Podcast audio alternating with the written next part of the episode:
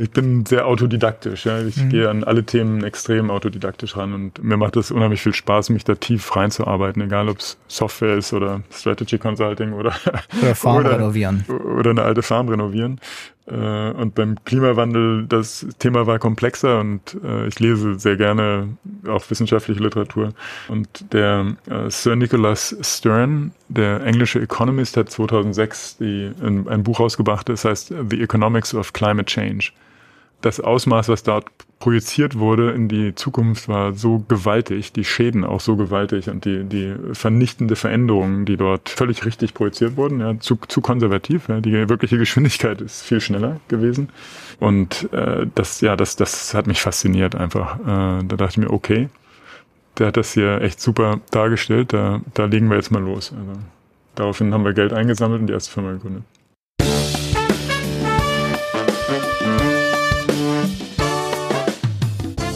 Das war Richard Focken. Und damit guten Abend und herzlich willkommen bei Was machen wir morgen? Wir sprechen hier mit Venture Capital Managern und Gründern darüber, wie sie und ihre Technologien unsere Zukunft gestalten wollen. Welche Annahmen, Befürchtungen und Wünsche sie haben. Wir wollen verstehen, was das für Menschen sind, wie sie denken, wo sie herkommen und wie sie so drauf sind.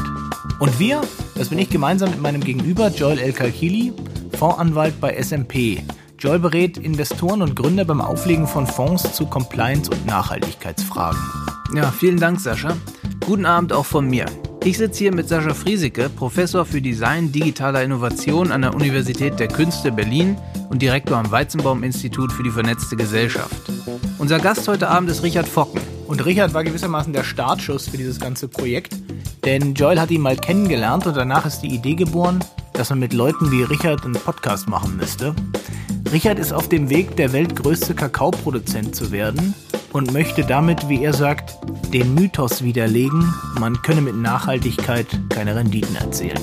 Ja, genau, also das war Herbst 2019, Konferenz in Frankfurt. Spannendes Thema eigentlich, Nachhaltigkeit. Aber es war dann leider doch streckenweise ziemlich trocken. Bis dann so mehr oder weniger zum Abschluss Richard sein One-Two-Tree-Projekt als Case Study präsentiert hat. Und das war einfach äh, sau spannend. Äh, ich dachte, was für ein cooles Projekt und was für ein sympathischer Typ. Solche Geschichten müssen wir eigentlich mal erzählen. Und so fing dann das ganze Projekt irgendwie an. So, dann denke ich, ist genug von dir. Lass uns direkt loslegen. Hier ist Richard Fock.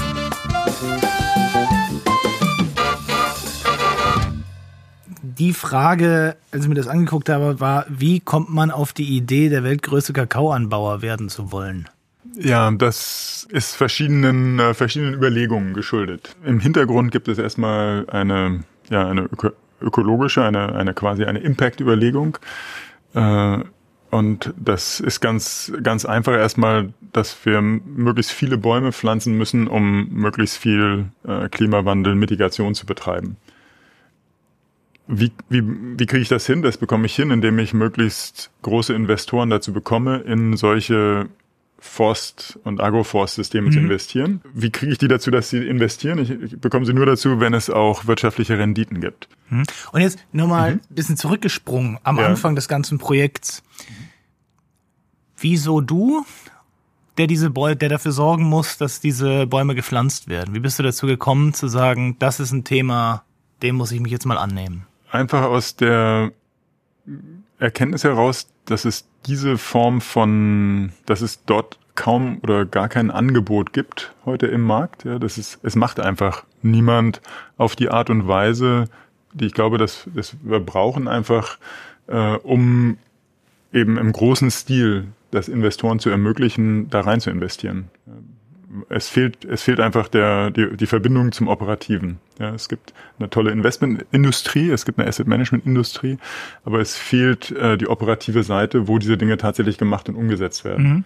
Und das braucht einfach einen neuen Ansatz. Und jetzt hast du gesehen, es gibt ja auch viele andere Bereiche, wo irgendwas im Markt fehlt. Und dann hast du gesagt, und du glaubst, dass du derjenige bist, der diese Lücke füllen kann. Zumindest in Teilen. Also ich glaube, dass äh, ja jeder, der sich damit intensiver auseinandersetzt, äh, natürlich äh, so, so etwas machen kann, ja, der, der da Lust drauf hat. Mhm. Äh, es, es bedarf, also mich qualifiziert da nichts, außer dass ich äh, vor 20 Jahren äh, aus dem kommerziellen, rein kommerziellen Business ausgestiegen bin und mir ein paar, paar Jahre Zeit genommen habe, darüber nachzudenken, was ich machen möchte und äh, da, der Wunsch da war, etwas Sinnvolleres mit meinem mhm. Leben zu machen, als äh, noch sinnvoller als vorher. Und äh, da da tat sich also dieses Klimawandelthema für mich auf, ja, noch bevor es vielleicht in aller Munde war, also äh, direkt nach dem äh, Montrealer Protokoll äh, war das schon erkennbar, wenn man sich damit auseinandergesetzt hat. Und ich habe, das hat mich angesprungen einfach. Mhm. Das, äh, das ist, äh, hat sich zu meinem Thema entwickelt. Ich habe da ja ganz viel ähm, äh, fasziniert gesehen, mit welcher Geschwindigkeit sich das entwickelt äh, und äh, sehe da einfach ganz viele Möglichkeiten, auch etwas zu tun. Ja. Und ich, das, das, also das unterscheidet, ähm, das unterscheidet mich vielleicht von von dem einen oder anderen. Äh, ich ich sehe das nicht als Problem. Man kann das natürlich als Riesenproblem empfinden. Das Einzige vielleicht, dass wir auch nicht in den Griff kriegen werden. Ähm, aber ich sehe da auch ganz fantastische Möglichkeiten, mhm. einfach was man machen kann. Ja, und äh, deswegen habe ich es zu meiner Mission gemacht, eben das einfach zu tun. Also und ich hoffe, dass es viele andere tun auch. Also. Das heißt, dein, dein Ziel ist eigentlich Nachahmer zu motivieren, Absolut. etwas in Absolut. die Richtung zu machen, was genau. du machst. Jetzt müssen wir vielleicht einmal erklären, was macht eigentlich One Two Tree? Ja, One Two Tree ist eine ganz lustige Mischung, sag ich mal, aus verschiedenen Dingen, aus drei verschiedenen, ähm, äh, drei verschiedenen Bereichen, ja, die aber nur zusammen in diesem Konzept funktionieren können. Äh, One to Tree verbindet auf der einen Seite äh, Asset Management, professionelles Investieren für große institutionelle Investoren äh, mit äh, einer stärkeren operativen Mannschaft, die tatsächlich die Projekte, die wir empfehlen, auch selber durchführt und managt äh, und dafür sorgt, dass die äh, Ergebnisse auch abgeliefert werden, sowohl auf der wirtschaftlichen als auch auf der Impact-Seite.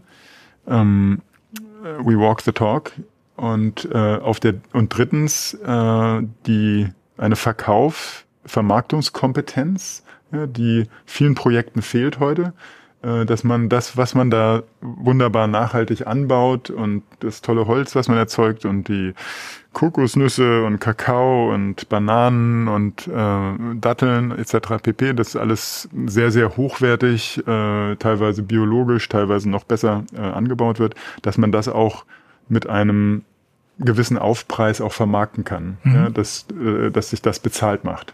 Also mein Slogan da ist immer äh, Make Sustainability Pay. Ja, das, also wir müssen, es nutzt uns alles nichts, wenn wir das toll machen, aber wenn es niemand bezahlt hinterher.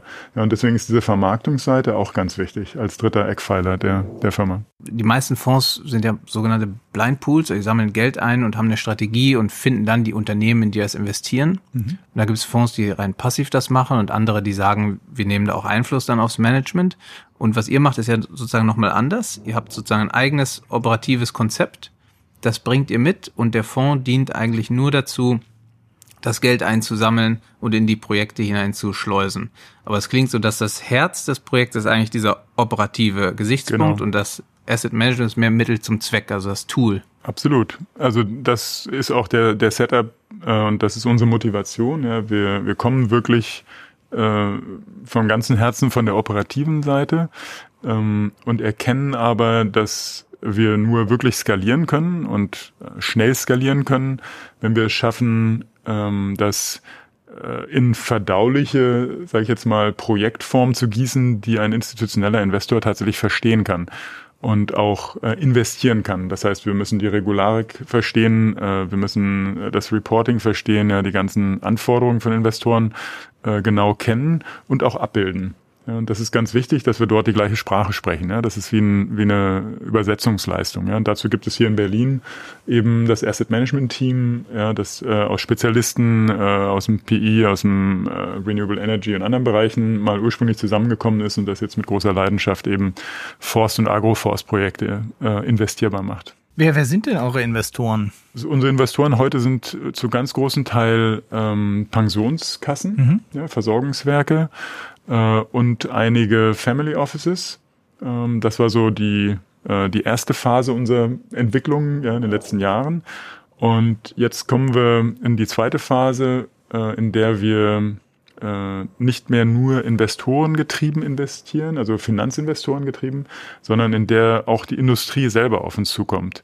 Ja, jetzt haben wir ähm, eine gewisse ja eine gewisse Bekanntheit sozusagen erreicht, ja, als Spezialist für bestimmte Dinge auch auf der operativen Seite. Ja, es gibt zum Beispiel niemand, der heute auf die Art und Weise, wie wir es machen, ähm, nachhaltigen Kakao anbauen kann in der Größenordnung. Äh, und dementsprechend haben wir äh, die größten Schokoladenkonzerne der Welt, die tatsächlich jetzt auf uns auch zukommen oder wo wir weiter empfohlen werden äh, und die mit uns ihre Sourcing-Strategien äh, für nachhaltigen Kakao besprechen wollen.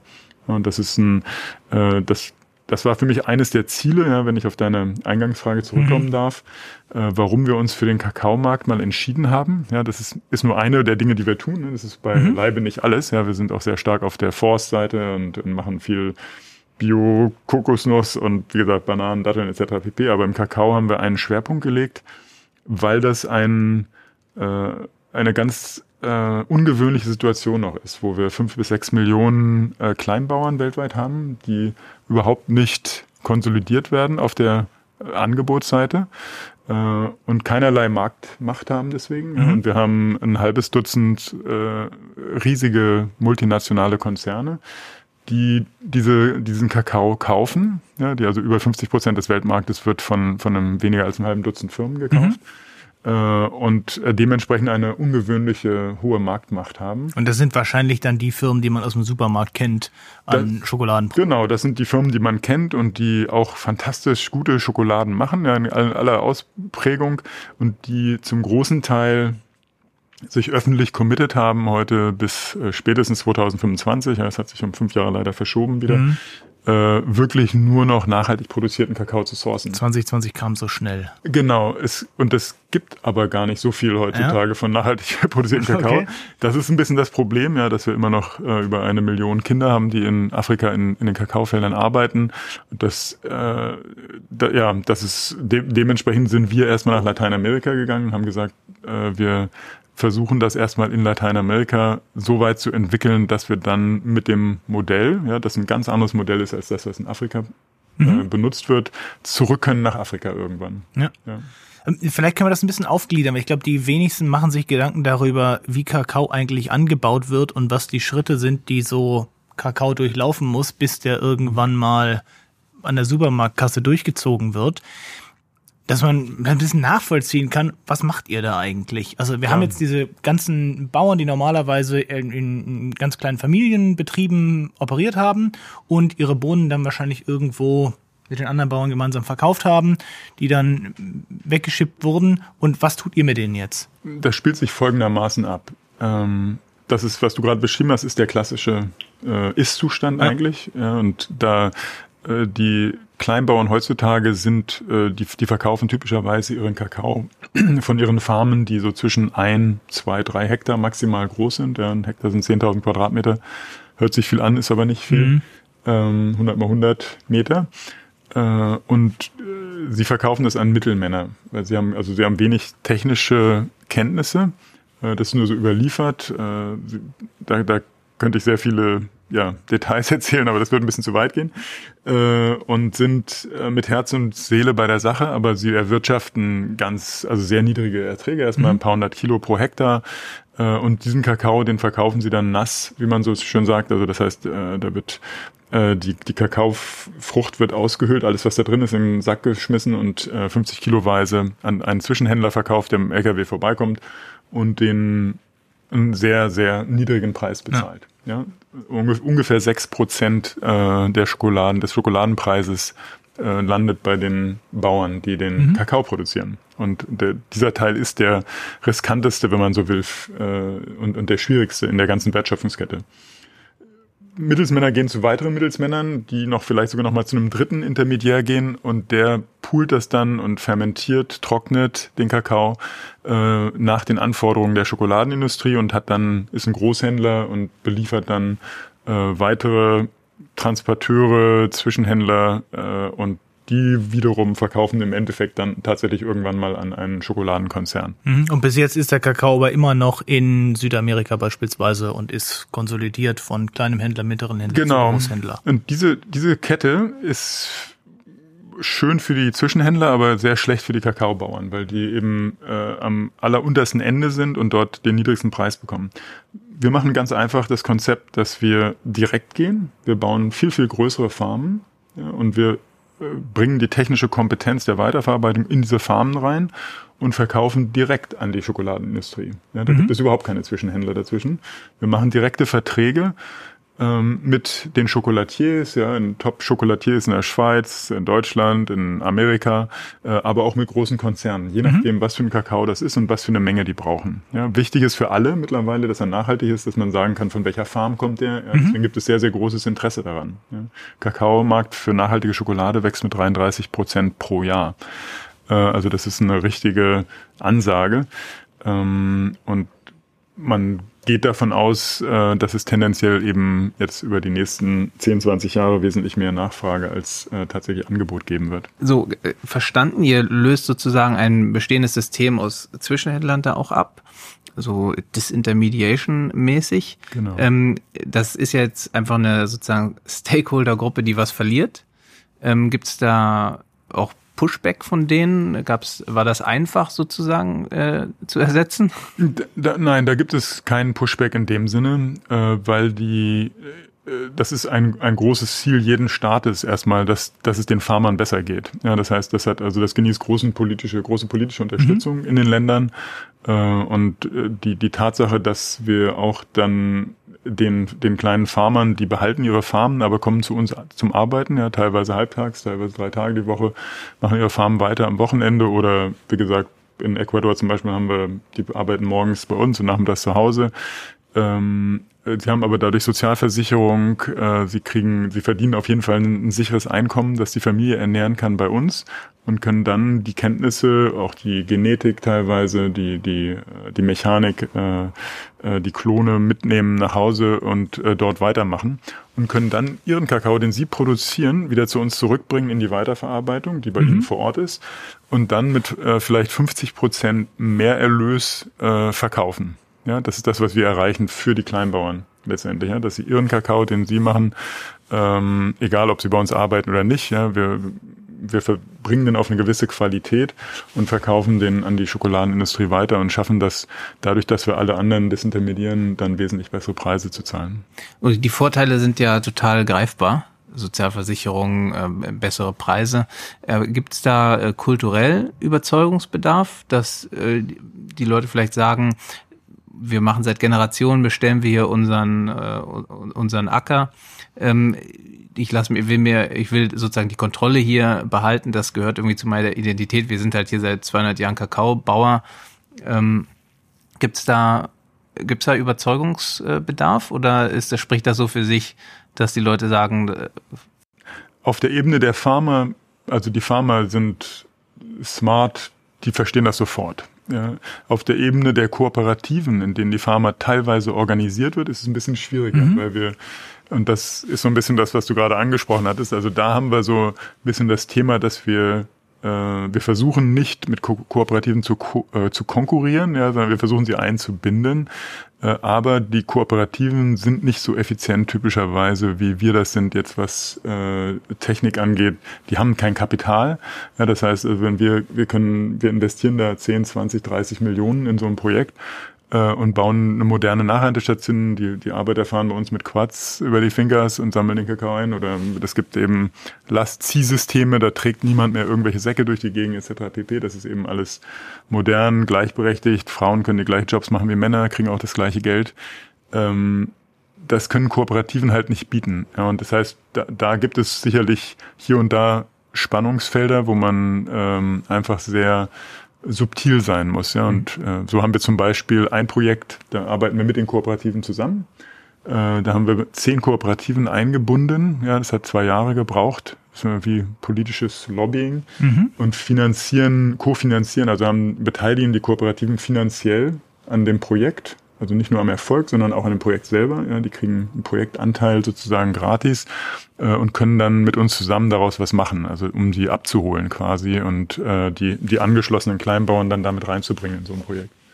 Das ist ein Musterprojekt in Kolumbien, das auch von der Weltbank unterstützt wird, zum Beispiel jetzt mit, mit zwei Millionen. Also was ich besonders faszinierend finde, ist, dass es so ganz vielfältige Herausforderungen gibt bei dem Projekt. Also unheimlich viele verschiedene Puzzleteile, die man da zusammensetzen muss. Ähm, ich glaube, wie ihr das Team zusammengestellt habt, das wäre, würde mich schon nochmal interessieren. Also erstmal Team ist das Ein und Alles. Ja, also das Team ist natürlich das Ausschlaggebende jetzt zum Beispiel in der Covid-Zeit, in der Corona-Zeit, wo wir gar nicht hin können auf die Farmen selber. Also wir können nicht einfach dahin reisen oder irgendwas. Äh, da, wenn man da nicht vor Ort in den Farmen ein hervorragendes Management-Team hat, dann wäre man aufgeschmissen. Ja, sind wir zum Glück nicht, weil wir haben ja ein Team von, äh, von hervorragenden Managern, Farmmanagern und haben den großen Luxus, dass die, wie gesagt, außerhalb der Covid-Zeit sind die alle wirklich in einem echten Team. Das heißt, die gehen zusammen von Farm zu Farm und helfen sich gegenseitig ihre Probleme zu lösen über fünf verschiedene Länder hinweg. Mhm. Ja, das Wie viele es, Farmen habt ihr denn? Äh, zwölf. Mhm. Also wir haben insgesamt zwölf Farmen, zwei weitere ähm, werden bald dazukommen. Äh, und die äh, unsere Manager jetzt im Kakaobereich speziell, die, die helfen sich alle gegenseitig und sind wirklich zu einem internationalen Team sozusagen angeschlossen. Ja? Auch wenn jeder natürlich seine Farm managen muss, aber fast alles wiederholt sich ja. ja. Also 90 Prozent der Probleme, die man in einem Land hat, sind fast deckungsgleich, aber immer ein bisschen anders als in einem mhm. anderen Land. Äh, das zum einen. Ähm, historisch gesehen haben wir äh, dort Verbindungen gehabt in diesen Ländern schon. Ja, das heißt, unsere die beiden Basismanager waren schon 20 Jahre in Lateinamerika, in Kolumbien, Panama, Peru und so weiter etabliert und haben auch schon entsprechende Verbindungen gehabt. Äh, daher haben wir auch dort in diesen Ländern angef oder anfangen können, relativ schnell und schnell hochskalieren können, weil wir einfach schon ein Netzwerk dort hatten. Ja, und in jedem, in jedes neue Land, in dem, das wir reingehen, das machen wir grundsätzlich immer nur mit starken Partnern vor Ort. Mhm. Ja, wir würden niemals äh, ohne ohne eine starke Bodenhaftung äh, in, in ein neues Land wie jetzt meinetwegen Guatemala oder Costa Rica oder sonst wo reingehen. Ähm, das ist also die, die Frage so ein bisschen nach dem Hintergrund oder wie wir da hingekommen sind. Und dann äh, gibt es eine große Autonomie lokal. Ja, die, die lokalen Manager, äh, die Country Manager, äh, beziehungsweise die Fach, also der Operations Manager, die haben eine große Autonomie auf der einen Seite. Ähm, wir und auf der anderen Seite sind wir eben eine völlig vernetzte Firma. Das heißt, es werden, alle Prozesse sind online, äh, alles passiert mit Videokonferenzen schon auch vor Covid. Mhm. Haben wir, Covid hat bei uns nichts verändert. Wir arbeiten genauso weiter. Wir sind in außer dass die Leute ihre Farmen nicht verschiedenen können. Ländern, außer dass wir die nicht im Moment nicht kontrollieren können. Ja. Natürlich die die Farm, das, der Farmmanager mit seinen zwischen 100 und 500 Leuten, je nach Farm, die sind natürlich vor Ort und die machen weiter. Ja. Und wir sind in fast allen Farmen im Moment wieder im, fast im Vollbetrieb, kann man sagen, ähm, erfreulicherweise und haben, ich glaube, zwei, über alle Farmen weg haben wir im Moment zwei Krankheitsfälle. Ähm, das also liegt teilweise auch daran, dass wir relativ isoliert sind, mhm. ja, dass wir nicht gerade in den Städten natürlich äh, unsere, unsere Farmen betreiben und Agroforst machen. Ähm, ja, zu meiner Person selber vielleicht in meiner Rolle als ähm, als CEO äh, ist es äh, so, dass ich hauptsächlich ähm, also im, im Vertrieb und Business Development tätig bin sicherlich, also da äh, und und versuche ja die das, was wir tun, zu verkaufen im wahrsten Sinne des Wortes. Ja, das ist ja klassisch. Und, und Vertrieb ist das jetzt Vertrieb gegenüber Investoren oder Vertrieb dessen, was ihr erzeugt?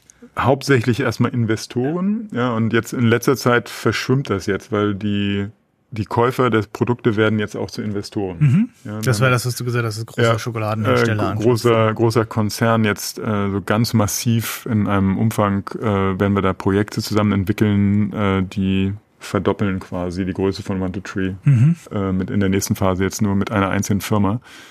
Ähm, und es gibt auch Interesse, also von anderen, wie gesagt, ähnliches zu tun. Äh, das heißt also, da überschneidet ja. es sich jetzt gerade und für die ist es wichtig, dass sie mit, äh, mit dem Top-Management auch verhandeln, natürlich. Ähm, genau. Ansonsten äh, macht es mir, macht es mir riesen Spaß, äh, fachlich, also darüber nachzudenken, eben was, wie wollen wir wirklich Farming machen? Wie wollen wir Forst und äh, Forst und Landwirtschaft verbinden? Was ist was ist wirklich das effizienteste? Ja, und wir haben äh, den, den Luxus, dass wir auf die besten Wissenschaftler der Welt dazugreifen können. Wir haben große Budgets dafür auch mhm. für Forschung, äh, damit wir ja, damit wir einfach wie man so schön sagt, also den im Englischen pushing the envelope, ja, wie sagt man, also die Grenzen in die richtige Richtung verschieben können. Ja, wenn nicht wir, wer sonst? Äh, und das, das machen wir auch. Da denken wir aktiv drüber nach, was, was sind denn, was würde da am besten funktionieren? Ja, was kann man am besten kombinieren, um möglichst wenig äh, Dünger, möglichst wenig äh, Belastendes zu, zu verwenden, möglichst wenig Wasser zu verwenden äh, und möglichst viel aus den biologischen Systemen selbst herauszugewinnen. Ja, das, das ist sicherlich so meine Leidenschaft noch auf der anderen Seite. Funktioniert das über den Fonds oder macht ihr dann auf Projektebene so Joint Ventures? Wie funktioniert das? Wenn wir bei dem Kakao- und Schokoladenbeispiel bleiben wollen, ähm, dort ist es so, dass wir über große Abnahmeverträge erstmal ähm, zu sehr, also bisher im Markt noch nicht dagewesenen Konditionen, darf ich mit einem ganz bisschen Stolz äh, sagen, ähm, auch das ganze bisherige Geschäft sozusagen absichern, was wir gemacht haben. Ja, die ganzen anderen Farmen, die jetzt nichts mit äh, dem speziellen äh, Partner zu tun haben, da ist großes Interesse. Nicht nur von deren Seite, auch von anderer Seite, aber da wirklich auch mit sehr guten Preisen langfristig über die nächsten 10, 20 Jahre abzunehmen. Äh, das ist natürlich sehr positiv auch für den Schokolade. Wir haben einen Kakaofonds. Ja, ist, mhm. äh, es gibt tatsächlich den einzigen Kakaofonds der Welt, äh, findet man bei One to Tree. Ähm, das ist aber, wir machen innerhalb dieses Fonds machen wir nur einen bestimmten Projekttyp, nämlich sogenannte Brownfield-Projekte. Ja, das sind ausschüttende Projekte letztendlich, mhm. ja, damit der für normale institutionelle Investoren auch investierbar ist. Ähm, und mit dem, mit äh, Schokoladenkonzernen und anderen Investoren investieren wir hauptsächlich direkt. Das heißt, mhm. die, die brauchen keine Fonds, sondern äh, da sagt man, okay, hier sind 100 Millionen, 200 Millionen, 300 Millionen äh, wir wollen nachhaltige Kakao-Agroforstwirtschaft betreiben und äh, da hat man ganz direkte, ähm, äh, wie sagt man, Eigentümerstrukturen äh, hm. in, in diesen Projekten ohne, ohne irgendwelche Finanz Finanzvehikel dazwischen. Im Großen und Ganzen machen wir, wir, wir haben auch einen Fonds, aber wir machen 80, 90 Prozent sind direkte Investments tatsächlich, also wo hm. direkt in äh, in eben diese Art von Projekten investiert wird und wo es gar nicht über einen Fonds geht überhaupt, mhm. ja, weil die alles, was in Fonds ist, ist normalerweise auch so ein kleines bisschen äh, Dosenfutter, sage ich jetzt mal, ja, wenn ich das so sagen darf. Also wobei ich das nicht gar nicht negativ meine, sondern das ist eben das, was viele Investoren brauchen, mhm. ja, die die einfach nicht die Kraft und äh, Möglichkeiten haben, selber solche tiefen Due Diligences zu machen oder eigene Strategien aufzulegen und so weiter. Wir arbeiten bisher fast ausschließlich mit Investoren, die das können also die eigene Strategien tatsächlich haben und äh, die auch direkt eben solche Projekte rein investieren. Wir machen einen Fonds, wenn wir müssen. Aber wenn wir nicht müssen, dann gehen wir lieber direkt. Da gibt es Co-Investoren, ja, da holt man sich noch jemand aus der Logistikkette dazu, der mhm. dann transportiert sozusagen, ja, einen, der abnimmt, einen, der transportiert, einen, der anbaut. Das ist ja auch ein Riesenthema. Wie kriege ich Kakao auf eine wie auch immer nachhaltige Art und Weise aus Südamerika in dem Fall nach Europa oder in die USA, wo die Abnehmer sind. Ja, das, aber da gibt es also wirklich hervorragende Spezialisten, die seit, also wir haben jetzt einen Partner, der das seit 150 Jahren macht ähm, mhm. und äh, wirklich äh, da, äh, da können wir noch viel lernen. Also das, die, die treten auch dann als Käufer auf. Ja, da gibt es, es gibt auch Zollthemen und so weiter ja. und so fort. Äh, äh, das, äh, das ist, aber das ist überhaupt kein Problem. Also, ja. Das ist, das ist Mechanik sozusagen. Ähm, vielleicht ist das ein bisschen technisch, aber interessiert mich jetzt schon ähm, sozusagen auf der Fondsseite. Mhm. Ähm, das ist ja ein, ein, Private Equity Modell mit einer festen mhm. Laufzeit, wahrscheinlich ja. zehn Jahre, und mit dem Ziel, ähm, die Assets, also die Projektgesellschaften dann äh, innerhalb der zehn Jahre auch zu verkaufen mit mhm. einer gewissen Rendite dann für die Investoren. Mhm. Und äh, Brownfield-Projekte, das verstehe ich jetzt so, das sind sozusagen entwickelte Projekte. Also äh, die wurden sozusagen als als Bestandsprojekt sozusagen eingekauft mhm. oder entwickelt vielleicht sogar selbst, aber eben äh, auf einem bestimmten Niveau, wo die wahrscheinlich schon Umsätze gemacht haben und so und dann werden die verbessert und später verkauft. Cool. Ähm, das, wenn die Abnahmeverträge da so langfristig sind, muss ja gewährleistet sein, dass sie sozusagen auch langfristig dann das Produkt verkaufen mhm. können. Ähm, wenn ihr da aber nur zehn Jahre drin seid oder weniger, ähm, wie sichert ihr denn da ab, dass die, äh, auch nachdem ihr da geexitet seid, sozusagen ihr ursprüngliches Wertversprechen da auch weiter einlösen? Also äh, betreibt ihr die dann weiter? Genau, also das ist ein sehr guter Punkt, ja, das ist ein zentrales Anliegen von mir, also dass man äh, dass man nicht nur also als Eintagsfliege da auftaucht, mhm. sozusagen in historischen Zeiträumen gesehen, sondern äh, dass man wirklich äh, oder dass wir langfristig Werte schaffen. Ähm, und die Art, wie wir das sicherstellen, ist eben genau mit dieser Aufteilung zwischen äh, als Asset Manager haben wir die Verpflichtung, diese Projekte irgendwann zu verkaufen. Und da gibt es je nach Projekttyp eben zwischen, das kann bei sechs Jahren schon losgehen und äh, zehn Jahre oder äh, dann auch eventuell auch noch länger. Ähm, und als Operator sind wir natürlich der Spezialist, der die betreibt ja, und der hoffentlich dann auch gute Ergebnisse erwirtschaftet, ja, die bei solchen Farmen bei ungefähr zwischen 1,5 und 2 Tonnen ungefähr Kakao liegen. Ja, das im Vergleich zu, denken wir an die Kleinbauern, die machen so 300 Kilo ungefähr pro Hektar. Mhm. Äh, also das fünf bis sechs, siebenfache äh, erreichen wir also in, im, im, im Vollbetrieb sozusagen mit einer modernen Produktion. Ähm, natürlich könnte der Käufer sich einen anderen Operator suchen. Aber das ist nicht ganz leicht einerseits, ja. Und äh, wenn man ein Team hat, das das schon macht, dann würde man typischerweise immer hm, den, das, den Operator mit übernehmen. Ja, also ich kenne keinen einzigen Fall. Jetzt, äh, wir haben also auch schon Angebote für die ersten Farmen, jetzt die äh, gerne jemand kaufen würde. Und die wollen die, die wollen die kaufen, weil wir der Operator sind. Ja? Äh, also das ist der, das ist natürlich der springende Punkt, dass man dieses Know-how will man ja mit einkaufen. Man will dann nicht wieder von vorne anfangen oder sowas. Ja? Da ist, wie, äh, wie du gesagt hast, da ist eine Menge technisches Wissen dabei. Äh, das geht von Klima über ja, Mikro, Mikroklima, über, über Krankheiten, über äh, Bewässerung, Ernährung der Pflanzen. Äh, da gibt es also 100 100 äh, Detailthemen, die, die man verstehen muss. Und äh, das ist sehr attraktiv, ja, dass man, äh, dass man da einen Spezialisten hat. Und ich wage zu behaupten, dass man die Projekte nur verkaufen kann, überhaupt, wenn man einen guten Operator hat. Und wenn man na, verspricht, dass der auch bleibt. Also dass, und der, dass der auch ja. bleibt, genau. Und so so haben wir One to Tree eben aufgesetzt, ja, dass wir das trennen können und dass dann äh, wir diese Projekte weiter mhm. betreiben können für einen neuen Besitzer. Ja, und das, dann sind wir alle, sind wir happy, unser Investor ist happy, weil er einen äh, Exit-Erlös hat und der Neue ist hoffentlich auch happy, weil er eben äh, das, äh, also wenn das so eine Plantage im Vollbetrieb ist, dann weiß man ja ungefähr, was die Erlöse hat. Man jedes Jahr hat man seinen, sieht man mhm. so, okay, das ein Jahr geht ein bisschen höher, ein Jahr geht, dann kommt vielleicht wieder ein Jahr, wo es ein bisschen runter geht. Also je nachdem, ob man, äh, wie man das betreibt, ja, man kann solche Plantagen sehr stark treiben, ja, dass sie ein Jahr super Ergebnisse erwirtschaften und danach kommt dann aber ein flaches Jahr oder man kann sie so bewirtschaften, dass sie immer ungefähr gleichmäßig mhm. performen, ja, je nachdem, wie man äh, die Nährstoffe zuführt und so weiter. Wir haben jetzt total viel über Kakao gesprochen. Ich glaube, wir haben so ein, etwa ein Bild davon, wie, also sehr grobes, aber mhm. wie, wie Kakao funktioniert und was ihr da anders macht. Du hast aber am Anfang gesagt, dass ihr ja nicht nur Kakao macht, mhm. sondern neben Kakao auch andere Projekte. Vielleicht können wir die nochmal aufmachen. Was macht One Two Tree noch? Kakao, finde ich, muss man auch betreiben und verstehen vor dem Hintergrund erstmal von, von Forstwirtschaft eigentlich. Mhm. Also äh, wenn man sich an Kakao rantraut, äh, muss man verstehen, dass eines der größten Probleme heute in zum Beispiel Ghana und Elfenbeinküste in Afrika, also den beiden größten Kakaoproduzenten der Welt, äh, ist die Entwaldung dieser Länder durch Kakao. Ja, dadurch, dass sich äh, Kakao immer weiter ausgebreitet hat, also die Bevölkerung hat gesagt, okay, das ist hier ist irgendwas, das wir produzieren können, das, das geht irgendwie, ja, dafür wurde abgeholzt, mhm. abgeholzt, abgeholzt. Ne? Und so haben wir äh, in den letzten 20 Jahren haben wir äh, ungefähr 80 Prozent äh, der Bewaldung verloren in diesen mhm. Ländern. Das heißt, die versteppen. Also die haben, mhm. der ist kommt der, auch nicht zurück. Ist der Kakaokonsum hochgegangen oder ist, hat sich die Produktionsstätte verlagert? Kakaokonsum geht stetig hoch, ja. Mhm. absolut. Also die Nachfrage ist da. Ähm, aber vor allen Dingen, also es hängt auch mit äh, innenpolitischen Problemen mhm. in den Ländern zusammen und einfach fehlender, äh, fehlender Versorgung, fehlender Alternativen.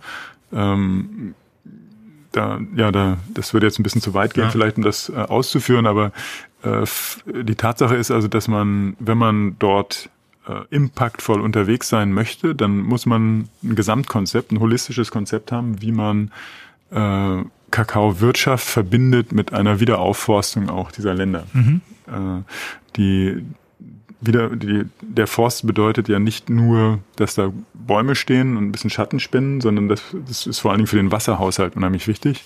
Ja, der, der, der gesamte Wasserhaushalt, das Klima, sind nicht nur die Erwärmung, sondern auch Trockenheit, Versteppung, Bodenerosion mhm. und so weiter, die ganzen Folgen, die man von Entwaldung hat ähm, die in den äh, tropischen Breiten wesentlich extremer noch ist als bei uns. Äh, die, die gilt es dabei in, in äh, zu verstehen und äh, eben mitzumanagen. Ja. So, so haben wir ursprünglich mal mit äh, Forst eigentlich angefangen. Ja. Unsere ersten Projekte waren Forstprojekte, Aufforstungsprojekte. Äh, wir sind im Rahmen der äh, 2020-Initiative, ja, der sogenannte Bond Challenge, äh, da gibt es, äh, geht es darum, 50 Millionen Hektar äh, denaturiertes Land wieder aufzuforsten. Äh, ähm, Degraded Land Restoration mhm. ist der Fachbegriff. Äh, dort haben wir 2018 den Preis für das beste Projektportfolio bekommen von dieser Organisation, ja, dem World Resource Institute, das das Sekretariat ist. Äh, und da, also da haben wir auch eine, eine zweite Kompetenz, ja, wo auch solche Projekte äh, versuchen wir natürlich mit einer gewissen Wirtschaftlichkeit, die äh, nicht so hoch ist wie bei ähm, Agroforstprojekten, also bei, wo es, ein, wo es eine jährliche mhm. Ernte gibt. Ja, da kann ich äh, einen jährlichen Ertrag liefern. Äh, oder ich habe einen, oder ich habe einen guten Exit-Wert, wenn ich nach sechs, sieben, acht Jahren verkaufe. Ja, Im Forst ist es ein bisschen anders, da brauche ich eine langfristige Strategie. Der, der ähm, Business Case ist dann Holz der dahinter. Der Business oder? Case dahinter ist, kann Holz sein, der kann Energie sein, ja. also Biomasse, äh, der kann Holzkohle sein, also äh, Biochar, mhm. ja, also den, der auch sehr gut als Dünger, nicht nur jetzt ähm, an Grillkohle denken, sondern auch an, an, an Holzkohlefilter äh, mhm. und, und Biochar wird eine ganz stark wachsende Rolle haben im, als als äh, Düngerersatz sozusagen ja und auch als als äh, CO2-Senke im Boden tatsächlich. Mhm. Ähm, ja, da gibt's verschiedene Möglichkeiten, aber ansonsten Holz und Holzverarbeitung, Holzprodukte, genau. Das heißt, man hat Laufzeiten von Jahrzehnten. Also wir haben das Glück, dass wir dort auch sogenannte Evergreen Investments machen dürfen. Das heißt, wenn wir eine gewisse Mindestrendite erreichen, ja. ja die so bei sechs Prozent ungefähr liegt, dann müssen wir nicht verkaufen, ja, mhm. dann dürfen wir immer für immer drin bleiben. Äh, vom Prinzip her erstmal, brauchen, brauchen keinen Exit zu machen. Äh, ein zweiter Punkt bei Wald ist noch interessant, äh, und ich rede jetzt nicht von großen Eukalyptus-Monokulturen ja, äh, in Brasilien oder so, das machen wir grundsätzlich nicht, mhm. sondern wenn wir über Wald nachdenken, dann reden wir normalerweise über indigene Spezies. Äh, äh, wir können das auch mal anreichern mit Teak und ähnlichen, um mehr Ertrag zu erzielen, aber wir reden, wie gesagt, wir reden nicht von, von riesigen Monokulturen, sondern wir reden von richtigen Wäldern, möglichst gemischten Wäldern. Ähm, äh, das, das möchte ich dazu sagen. Und dort kommen wir jetzt in den nächsten Jahren, werden wir einen immer höheren CO2-Preis erleben. Ja, da, davon bin ich fest überzeugt, äh, dass wir, wir sind jetzt hier in Europa schon bei 25 Euro, ja, zu dem die europäischen CO2-Rechte gehandelt werden und das wird vermutlich in den nächsten fünf Jahren vielleicht auf 50 Euro mhm. hochgehen. Mhm. Das ist eine ganze Menge für eine Tonne CO2. Äh, und wenn wir das irgendwann mal rüberschwappt, dass auch äh, Aufforstung äh, diese dieses, dieses Anrecht bekommt, sozusagen, äh, sich so auf diese Art über äh, CO2-Kredite oder äh, Carbon Credits äh, zu refinanzieren, dann gibt es da eine ganz tolle Möglichkeit auch ähm, Einkommen zu erzielen beziehungsweise die Kosten fast neutral zu stellen, äh, die man äh, die man hat also in der Aufforstung einfach durch CO2-Erlöse durch die diese Umweltleistung, mhm. ja, die sogenannten Environmental Services, die vom Wald geliefert werden, die werden sind ja heute kostenlos. Äh, ein Baum, sagt man, kann ungefähr für 20.000 Dollar Environmental Services liefern. Ein, ein mhm. ausgewachsener Baum, der 50 Jahre alt ist. Also über seine Lebenszeit. Über seine Lebenszeit. Äh, und äh, das, das, das berechnet heute keiner, das, das können wir im Moment noch nicht, äh, da haben wir nicht genug politischen Konsensus, aber wir sind auf einem guten Weg. Mhm. Das, das ist also, wir haben auch in, in, wir haben in Investoren aus dem Energiebereich, aus der Energiewirtschaft, die tatsächlich jetzt anfangen, in lebende Carbon Stocks, also in, in Wälder tatsächlich mhm. zu investieren, weil sie davon überzeugt sind, dass die CO2-Preise hochgehen und dass sie ihr, sie wollen auch kompensieren, aber nicht eben mit irgendwelchen theoretischen mhm. Credits, sondern mit tatsächlich mit lebenden Ökosystemen. Ja, und die investieren massiv in, in Aufforstung. Vielleicht da noch eine Frage zu. Ähm, Gibt es da einen irgendwie wirtschaftlichen Anreiz, also wenn die Situation so kommt, dass man das eben äh, kommerzialisieren kann? Also die Kunden sind dann einfach Leute, die ihre eigenen Emissionen äh, kompensieren wollen. Ähm, gibt es da wirtschaftliche Anreize wieder zu Monokulturen oder gibt es da einen Vorteil gerade da auch für äh, sozusagen Mischvegetation mit indigenen Spezies und so? In der Vergangenheit war es tatsächlich so, dass ähm, dass man da einfach alles gemacht hat, Augen zu und durch, ähm, und dass die großen Monokulturen da genauso CO2-Kredite bekommen haben, wie, äh, wie die Versuche, Mischwälder zu pflanzen, äh, obwohl es eben eh, vielfach schwieriger ist. Ähm, jetzt hat sich das gewandelt. Äh, jetzt ist es so, dass ähm, die Projekte, die dort gewünscht werden, stehen jetzt im Augenmerk der Off Öffentlichkeit. Äh, und man wünscht sich jetzt also rufsichere Projekte, also qualitativ höherwertige mhm. Projekte. Mhm. Ja. Und da gehören auch, also da gehört die deutsche Autoindustrie dazu, ja, die auch Strategien haben, wirklich aktiv jetzt äh, tatsächlich nicht einfach nur zu kompensieren, sondern wirklich ihre eigenen, quasi ihre eigenen Kompensationswälder mhm. und ähnliches anzulegen. Ähm, äh, da wird aber die, die, die internationale Energiewirtschaft wird dort der größte Investor sein, weil die äh, ein enormes Kapital haben äh, und die müssen letztendlich äh, diesen Übergang schaffen eben äh, von, äh, von den größten äh, Öl- und Gasproduzenten hin zu den größten Renewable Energy Erzeugern zu werden. Mhm. Das, äh, das, das ist ein Teil dieses Prozesses. Äh, wir sehen erfreulicherweise dort extrem hohe Qualitätsanforderungen. Ja, dass man sagt, man nimmt lieber politisches Risiko, Länderrisiko, Währungsrisiko in Kauf, was also institutionelle Investoren nicht könnten in der Form, mhm. weil sie auch dort nicht produzieren. Ja, die, der Vorteil ist dort, die sind in der lokalen Währung, dann in diesen Ländern auch schon vor Ort. Ähm, und dafür möchten wir aber hochwertige Projekte haben. Ja, sehr, sehr hochwertige Projekte, wo es typischerweise immer noch um Zusatznutzen geht. Also es geht dann nicht nur darum, einfach CO2 zu sequestrieren, sondern es geht um die Menschen vor Ort, wie kann man die da einbinden, äh, was ist mit äh, wie sind die betroffen sozusagen mhm. von diesen äh, von den Auswirkungen solcher Projekte und wie kann man möglichst sicherstellen, dass sie auch ihre Lebensumstände sich dadurch verbessern? Jetzt haben wir Kakao, dann haben wir Wälder. Mhm. Habt ihr noch was? Ja, also wenn man wirklich profitable Sachen machen möchte, dann würde ich andere Dinge empfehlen. Okay. Jetzt nur mal rein als äh, Finanzinvestor gesprochen. Da gibt es also in der Kombination, Kakao ist auch nicht schlecht, aber ist sicherlich nicht das, was man macht, um äh, möglichst viel Geld zu verdienen. Mhm. Ja, ähm, wir sind auch nicht aus dem Grund dort unterwegs, ja. sondern weil wir glauben, dass es dort äh, am meisten gebraucht wird. Ähm, aber dort, ähm, also andere Arten von, äh, was wir nennen es Crops, also äh, die man miteinander kombiniert. Ja, dass man mindestens drei verschiedene Arten äh, von, von Früchten, äh, Erzeugnissen miteinander kombiniert. Ich sage jetzt mal ein Beispiel. Ähm, nehmen wir äh, oben Kokosnüsse, also wenn Sie sich oben im Sinne von äh, 20 Meter hoch vorstellen ja. oder 15 Meter hoch vorstellen, da, darunter äh, kann man äh, wunderbar äh, Kakao, Avocado oder ähnliche Bäume wachsen lassen, ja, Kaffee, ähm, weil die auch äh, einen gewissen Schatten teilweise brauchen, ja. teilweise vertragen, also je nachdem in welchem Land man ist, wie die Lichtintensität ist. Äh, und darunter können äh, nochmal, darunter kann man nochmal zum Beispiel Ananas äh, oder äh, Bohnen, Erbsen, äh, Staple Crops, Mais oder sonst was anpflanzen. Ähm, und die, die Stärke von solchen Systemen zusammen, ja, das wird heute noch viel zu wenig gemacht. Ja, das ist das, was man als moderne Agroforstwirtschaft mhm. eigentlich bezeichnet.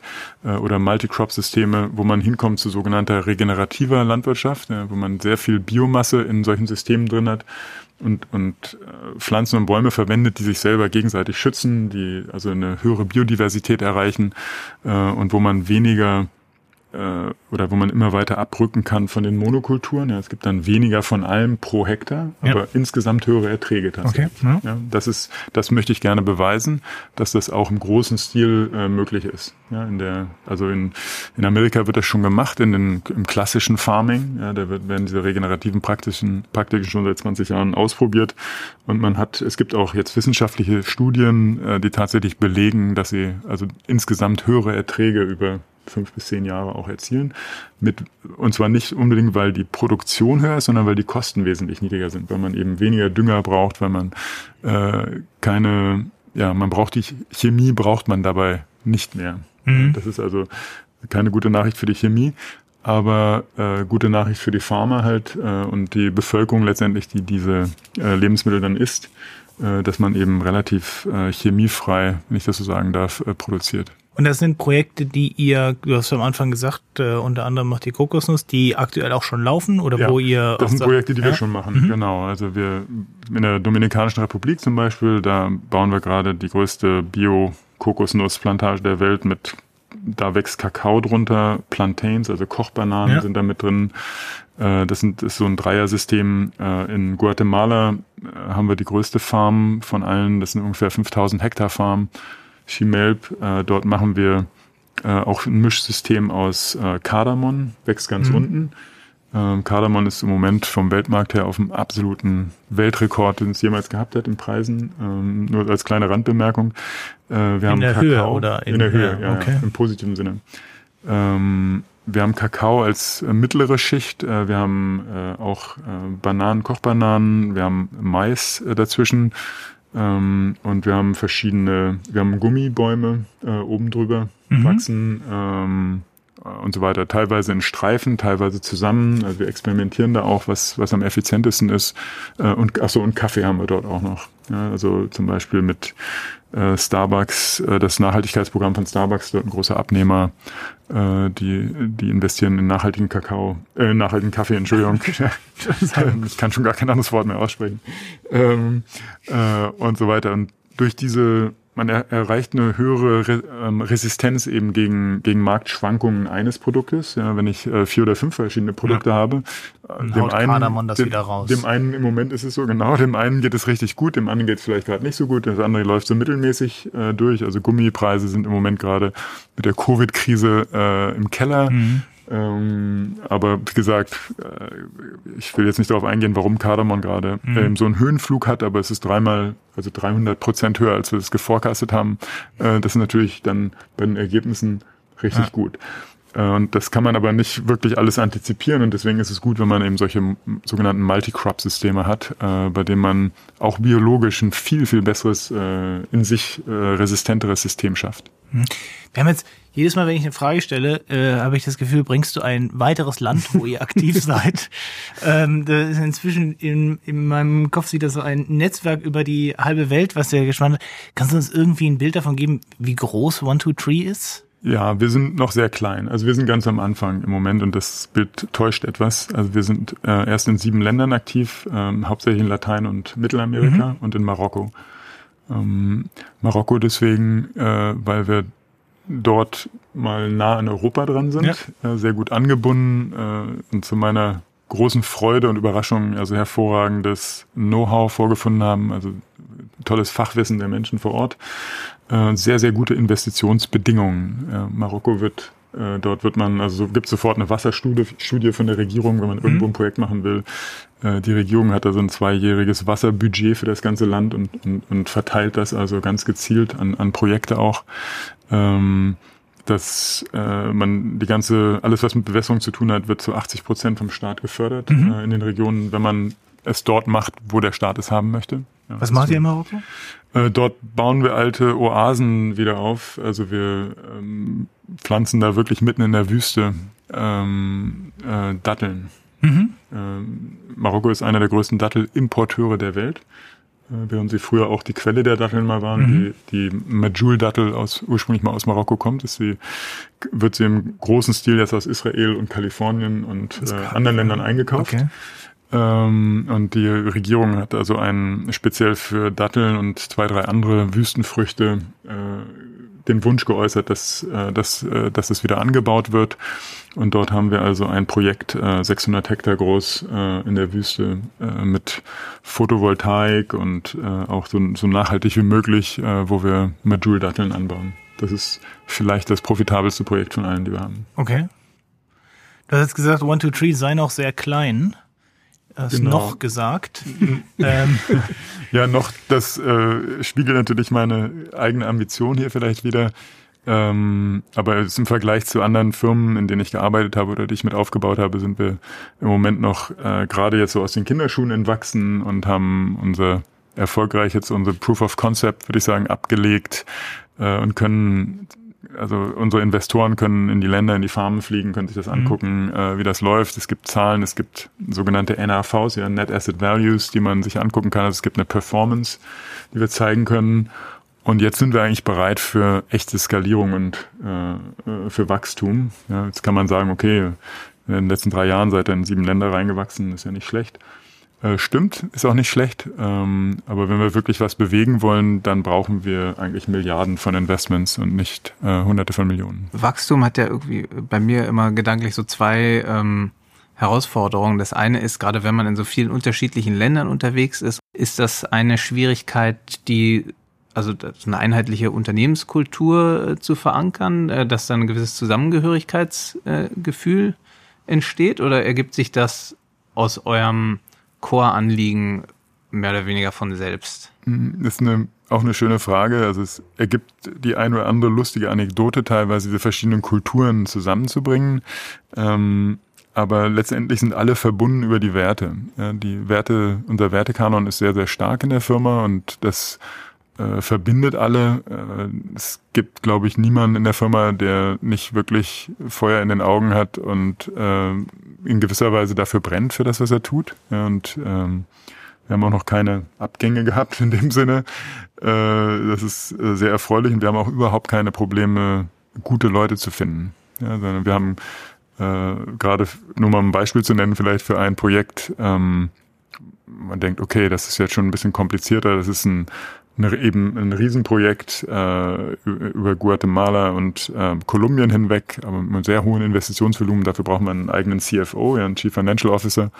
Äh, wir haben innerhalb von 24 Stunden 250 Bewerbungen dafür bekommen. Mhm. Ähm, und ich glaube, innerhalb von 48 waren wir bei 520 oder sowas. Also wirklich äh, und richtig gute, tolle Leute. Ja, genauso jetzt ein Carbon Specialist äh, haben wir auch. Also innerhalb von 48 Stunden hatten wir über 200 äh, Bewerbungen dafür. Ähm, das, das heißt, das Thema ist einfach ein gutes Thema ja, und das, das verbindet die Menschen. Und äh, wir zentralisieren Operations, ja, das heißt also, in Wirklichkeit ist es gar nicht so viel unterschiedlich oder die, diese, diese Rollout-Methodologie, äh, die wir haben, um also äh, wirtschaftlich und impactvolle Projekte zu machen, die ist auch auch in der Wüste tatsächlich gar nicht so anders, ja, weil wir, wir bewässern überall. Ja, äh, natürlich äh, hier muss ich vielleicht ein paar Brunnen bohren und dort habe ich äh, vielleicht Regenwasser, äh, das wir auffangen kann. Äh, Regenwasser auffangen in Marokko ist jetzt ein bisschen schlecht, ne? Äh, Gibt es da nicht in der Wüste. Äh, aber dort gibt es ein riesiges, tiefes äh, ja, Wasserbassin, unterirdisches, das äh, wir müssen auch, weil wir ein großes unter, also großes, äh, eine große Plantage machen, müssen wir sehr, sehr tief bohren, also damit die oberen Wasserschichten für die lokalen Farmer bleiben. Ähm, das genau, wird genau von der Regierung überwacht. Ähm, aber ansonsten ist das alles gar nicht so unterschiedlich. Ja, und da geht es, ähm, da profitiert jedes neue Projekt profitiert eigentlich immer von der Arbeit, die vorher schon gemacht wurde. Ja. Aber es ist für mich persönlich ist es auch eine große, also eine große Freude, diese, diese multikulturelle ähm, Einbindung zu haben in der Firma. Ja, das ist also ein großer Reichtum, finde ich. Also mhm. ganz, macht mir unheimlich viel Spaß. Und das andere äh, Wachstumsthema, was ich immer äh, so ein bisschen noch vor Augen habe, ist ähm, ja, einfach Kapital. Aber da scheint es keinen ähm, keinen Engpass zu geben. Wenn du sagst, immer mehr kommen auch große Industrieplayer mit mit großen Summen und wollen äh, sozusagen außerhalb der Fondsgeschichte Projekte mit euch machen, ist ist sozusagen die Möglichkeit auch mal überlegt worden, da irgendwie eine Art Retail-Investment-Geschäft äh, zu machen, weil das ist, also Nachhaltigkeit generell ist ein absoluter Megatrend. Und mein Gefühl ist immer, es gibt gar nicht so viele Möglichkeiten als Privatanleger ähm, in, in coole Projekte da zu investieren. Ich würde also zwei Sachen da unterscheiden erstmal. Also für die institutionellen Anleger ist es äh, keine schöne Vorstellung, in irgendeiner Form irgendwo zusammen mit Retail-Investoren mhm. zu sein. Ja, das mhm. heißt, das muss man sehr, sehr stark trennen. Ähm, ich selber bin von meinem eigenen Gedankengut, habe eigentlich auch erst bei der Retail-Seite angefangen. Ja, ich habe zum Beispiel mit die äh, das Gedankengut der Tomorrow Bank, ich weiß nicht, ob mhm. die, euch die mal begegnet ist. Hamburg, die, ne? Äh, genau, aus Hamburg, die war erst hier in Berlin und der, das Gründerteam habe ich damals mitgesucht und die Idee mitentwickelt. Äh, und mit denen könnte ich mir gut vorstellen, dass wir mal äh, so ein Produkt entwickeln. Einfach, ja, und oder, ja, ich, weiter will ich dazu nichts sagen, weil ich dem, dem CEO der Tomorrow Bank da nicht vorgreifen möchte. Ähm, ansonsten ist ein Traum von mir, wenn ich das so sagen darf, eine, eine nach, wirklich nachhaltige Altersvorsorge auf die Beine zu stellen. Ja, und zwar, also speziell der erste Ansatz, den wir uns gerade jetzt schon angucken auch und oder schon ist gut, seit fünf Jahren ungefähr angucken, aber jetzt habe ich gerade ein Projektteam dazu aufgesetzt, ist die betriebliche Altersvorsorge. äh, im Rahmen einer, also der gesetzlichen Zusatzaltersvorsorge, die jedes Unternehmen hat, äh, dort so einen einen puristischen, eben agroforstbasierten äh, Ansatz zu fahren, ja, der eine Beimischung dann letztendlich ist zu anderen Dingen. Ja, niemand, niemand sollte in unsere Projekte 100 Prozent seines Geldes stecken, sondern wir empfehlen zwei Prozent, äh, mhm. also den, den großen Asset Managern. Ja, wir versuchen zwei Prozent der, der Assets zu bekommen. Dann würde sagen, ist das sehr erfolgreich schon äh, als, als Nachhaltigkeitsstrategie. Ähm, damit das, im, weil das relativ illiquide ist äh, und so weiter. Ne? Ähm, aber da, also das wäre ein Traum von mir, äh, tatsächlich so, so ein äh, Produkt in den Bereich der betrieblichen Altersvorsorge reinzubringen als Versicherung. Also da mhm. werden wir auch auf bestimmte Versicherungsunternehmen zugehen, die Interesse an, an solchen nachhaltigen Produkten haben, um zu gucken, ob wir das mit denen zusammen entwickeln können, in der Tat. Ja, also total spannend und äh, ein, ein weiterer Riesenansatz in diesem wirklich sehr breiten und diversen Portfolio an, an Projekten und Ideen. Also echt äh, sehr spannend. Ja, die Basis ist immer die gleiche. Ne? Die mhm. Basis, dass man sagt, okay, wir wollen, man muss die Projekte groß genug machen. Ja, das habe ich über viele Jahre gelernt, äh, damit sie wirklich profitabel sind und man so diese Economies of Scale einfach hat. Das, äh, es bringt nichts, das zu kleinteilig zu machen. Äh, und es ist wichtig, dass man sie durchfinanziert hat von Anfang an. Wenn man das mal geschafft hat, dass man durchfinanzierte, große, profitable, klimafreundliche Projekte mit einem hohen Social Impact hat, äh, dann kann man sich überlegen, okay, was mache ich jetzt damit? Ne? Kann ich die, stelle ich die mehrere Projekte in einen Topf und stelle ich sie als Retail-Investment zur Verfügung, ähm, wo jeder dann einen Teil von kaufen kann, aber es Wichtig ist eben, dass die Projekte vorher schon abgesichert sind, sozusagen, dass sie durchfinanziert sind und so weiter, dass das nicht zu Lasten der Retail-Investoren dann geht, dass sie nicht dieses Risiko tragen müssen. Ähm, deswegen für mich ist es eigentlich nur eine einzige Sache, die wir tun, die dann verschiedene Vertriebskanäle vielleicht hat und verschiedene Investoren hat, aber wir machen eigentlich immer das Gleiche. Jetzt, jetzt hast du am Anfang gesagt, dass du eigentlich hoffst, dass es Nachahmer gibt, dass andere kommen und sagen, ah, hier ist eine Möglichkeit, nachhaltige Investitionen möglich zu machen. Was ist da, was ist deine Hoffnung, vielleicht ein bisschen konkreter, wie das Schule machen kann, was ihr macht? Das Wahrscheinlichste ist, dass andere Asset Manager und Investmentfonds äh, auf uns zukommen. Also das ist jetzt ein konkretes Beispiel mhm. aus der Praxis, das ich jetzt erzähle. Also großer Fonds aus äh, Los Angeles zum Beispiel, der uns kontaktiert hat und die selber auch angefangen haben, so mit gewissen landwirtschaftlichen Sachen zu, äh, zu investieren, aber die jetzt keine Spezialisten sozusagen in dem Bereich sind. Ja, und die sagen, Mensch, ist ja toll, ihr macht da, also hier in Amerika können wir mit Nachhaltigkeit und Sustainability können wir gar nicht so, oder haben wir das Gefühl gehabt, das haben wir uns gar nicht getraut, laut zu sagen, so mhm. nach dem Motto, ja. Ähm, äh, dann ist, äh, weil der äh, die Kapitalkosten dann einfach viel zu hoch werden, ja, die Leute die wollen einfach, wenn sie da investieren, die wollen einfach Gewinne sehen, basta, so nach dem Motto. Ne? Äh, und wir sind da, da sind wir angstbefreit. Ja? Wir sagen, nee, das, wir fangen, wir haben eine klare Mission, ja, wir sind ein Mission-driven Investor sozusagen. Äh, und der, äh, dieser Vision und dieser Mission bleiben wir treu. Die, diese Mission bezieht unsere Investoren als gleichberechtigte Partner mit ein, ja, zusammen aber mit zukünftigen Generationen und äh, allen anderen Stakeholdern, die da äh, aus unserer Sicht mit am Tisch sitzen. Ähm, ja, und äh, also da glaube ich, dass wir ähm, dass wir, indem wir dann selber, wir können anfangen, für die auch erstmal Projekte zu entwickeln, aber dieses Wissen zu übertragen einerseits, ja, das ist äh, sicherlich eine Möglichkeit. Und dann wird es auch einfach Leute geben, die wahrscheinlich besser sind als wir, die smarter sind und die schneller sind oder die mehr Geld haben und äh, die sagen, hey, das ist ja eine cooles, coole Idee, das, das, das machen wir jetzt auch. Wir haben ja noch äh, eine Milliarde, äh, die wir jetzt investieren, also BlackRock oder wer auch immer, ja, ja die uns schon angesprochen haben auch. Ähm, das, das kommt sicherlich. Ne? Und äh, Allerdings muss man dazu sagen, es geht eben, es geht um Qualität hier. Es geht nicht, äh, die, ja, es geht auch um Quantität, um Wirkung zu erzeugen, aber Quantität verliert völlig die Bedeutung, wenn es nicht mit der richtigen Qualität eben passiert. Und die, da, die muss man eben erstmal abbilden. Ja, und die, die scheinen bei euch aber auch sehr arbeitsintensiv zu sein. Also sind ja deutlich mehr Leute, die ihr braucht, um dieses ganze Operations-Thema stimmen zu können, mhm. als ein klassischer klassischer Fonds, der vielleicht ein bisschen Beratung macht, die ähm, Startups beispielsweise an die Hand nimmt, aber ihr seid ja so tief verwurzelt in dem, was ihr macht, wegen der Überzeugung, wie du uns das erklärt hast. Mhm. Ähm, Du, da wird es auch ein Umdenken geben, dass man, dass man das braucht? Weil das fehlt einem BlackRock ja bis jetzt. Die haben ja nicht die Leute, die Kakao anbauen können. das stimmt, ja. Und die, das ist wahrscheinlich auch die größte Horrorvorstellung für die. ähm, das ist sowas, was wir machen müssen. Die Antwort ist ja. Also meine, mein Wunsch und meine Hoffnung ist, dass eben auch von Investorenseite einfach mehr hingeguckt wird, wirklich. Ja? Dass, dass man nicht versucht, einfach jetzt nur ESG zu machen, weil es der Gesetzgeber jetzt verlangt ja. und weil es Europa verlangt und weil die BaFin äh, sagt, ja, Freunde, so geht's nicht weiter, äh, ihr müsst. Äh, dass man selber mit einer aktiven Strategie äh, rausgeht und sagt, das ist das, was wir wollen, das ist das, was wir suchen. Ja, mhm. Und äh, da gibt es eben auch schon, also Deutschland ist ja besonders schlecht, muss man sagen, oder besonders langsam. Ja, die Deutschen sind extrem konservativ.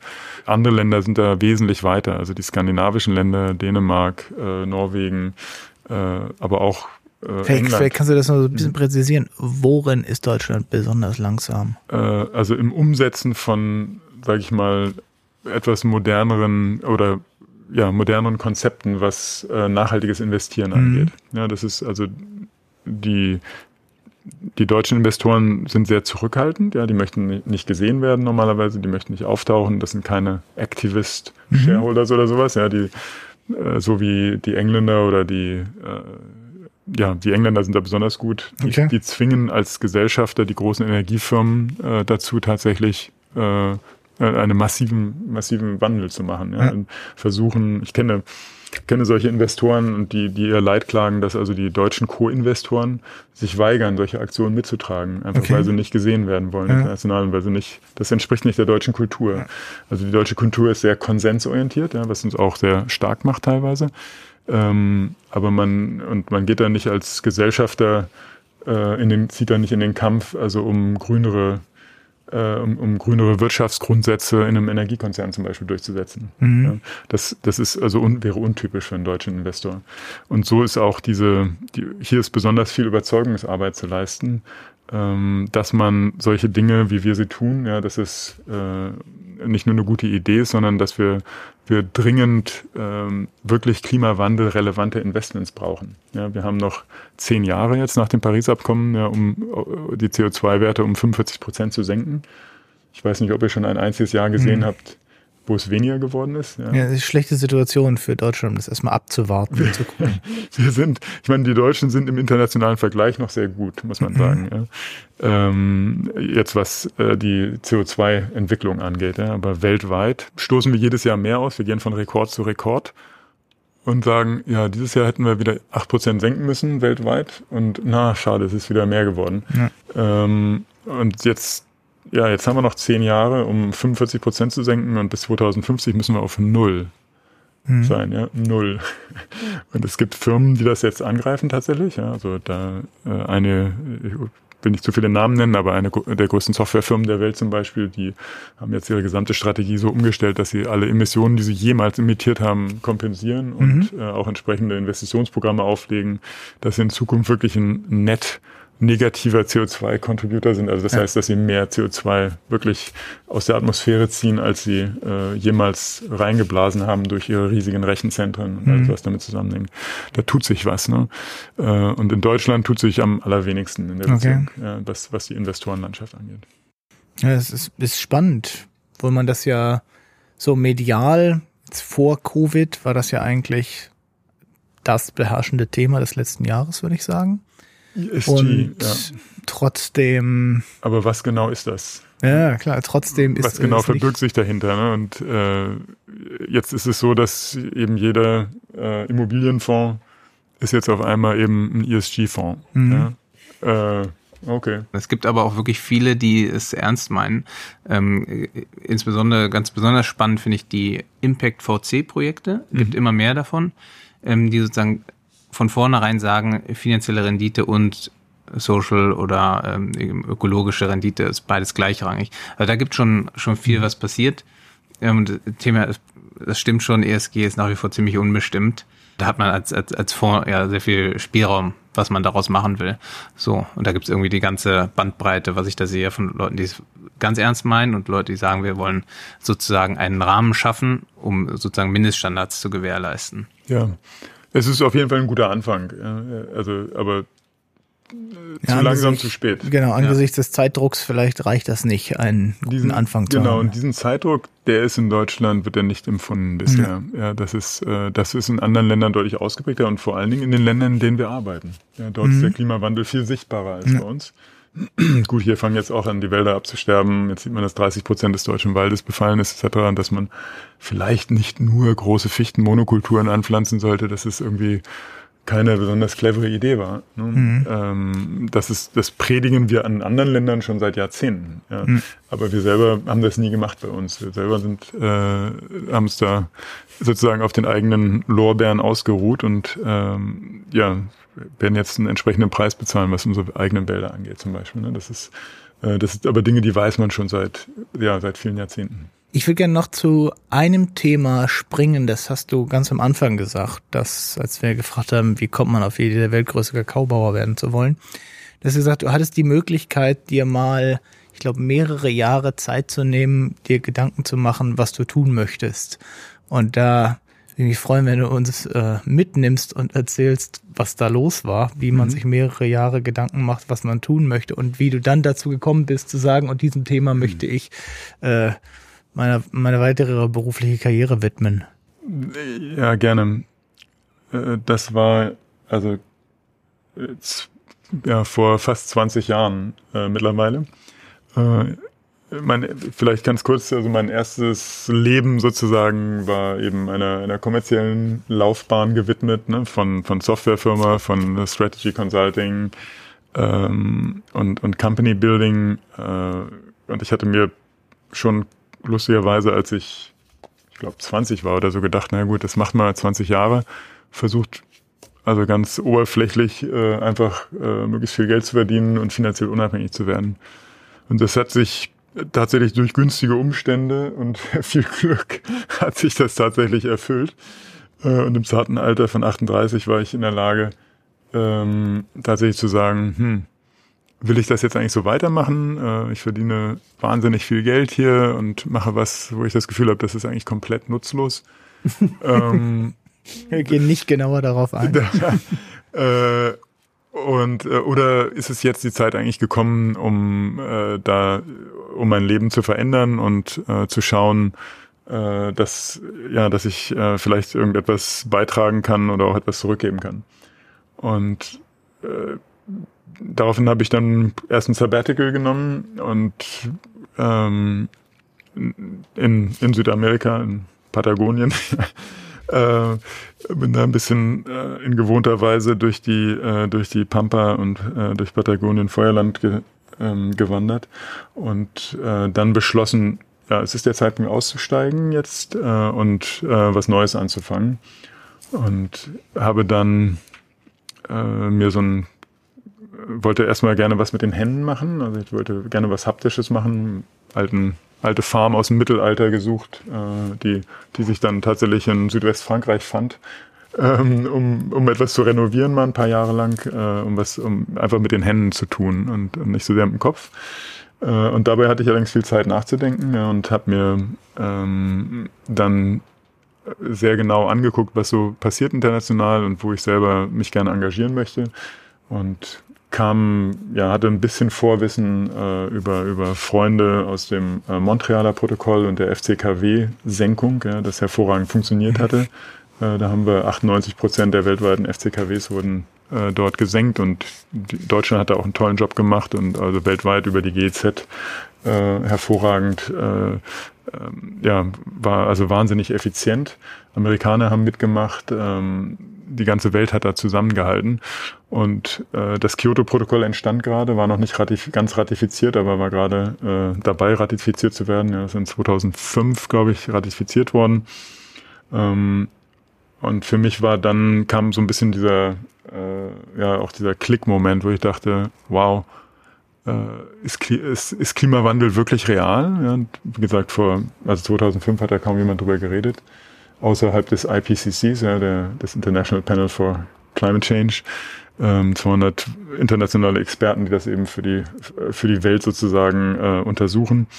Und ich dachte mir, das ist, ist wirklich interessant, da gibt es tolle Möglichkeiten. Also was kann man als Unternehmer machen, äh, um dort äh, sich zu engagieren?